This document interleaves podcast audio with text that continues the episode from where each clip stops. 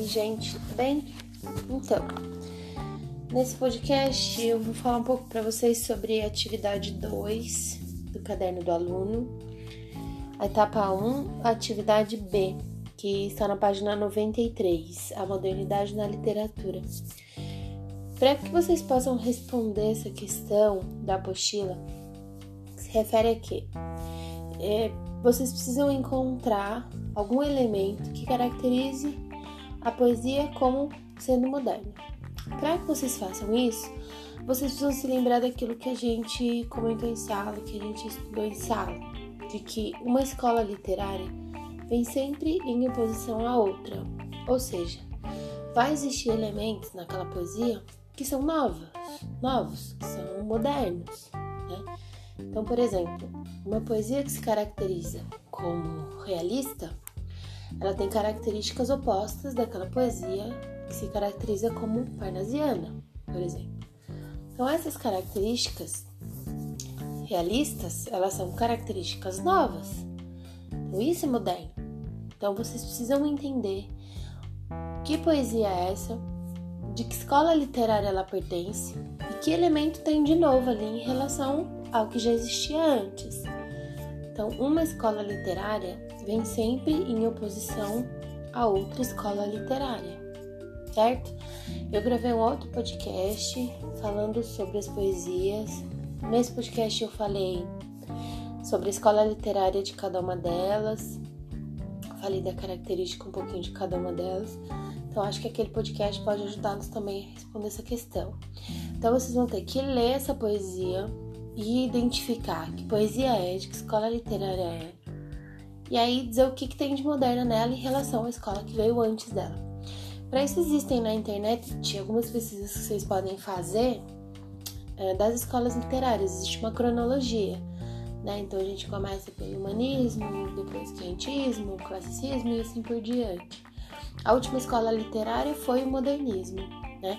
Então, o modernismo foi uma escola literária que foi denominada modernista porque essa escola, neste período, nesse início do século XX, quando essa escola surgiu, tudo que estava sendo criado em relação à literatura e à arte foi novo, foi moderno. Por isso que é esse conceito de modernista.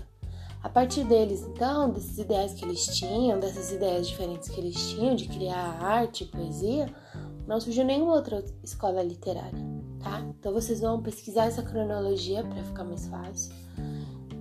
Escutem aquele outro podcast que eu coloquei lá, qual é a escola literária de cada poesia, e tentem identificar nelas uh, características que indicam porque elas são modernas ou não, tá? Mas pensando então em relação ao que vinha antes.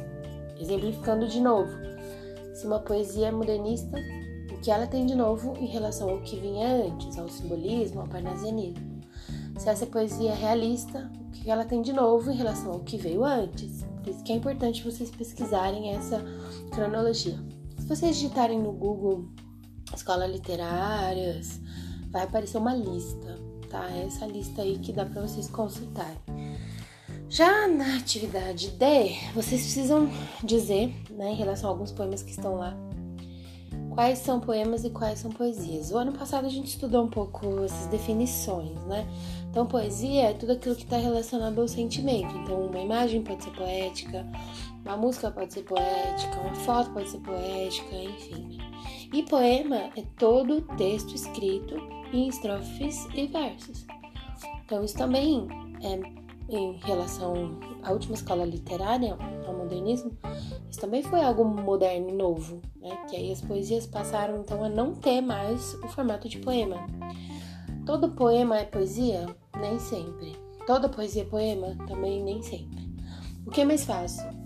É mais fácil um poema ser uma poesia, porque quando o texto é estruturado em versos, é estruturado em estrofes, na maioria das vezes há um sentimentalismo, né? Do que uma poesia ser um poema. Então eu posso ter uma foto que me que transmite algum sentimento. Essa foto é poética, tá? Espero que tenha ficado um pouco claro para vocês. Então vai ter algumas poesias que vocês vão ter que ler lá a partir da página 97. Então ler essas poesias e vão dizer se elas são poesia ou poema.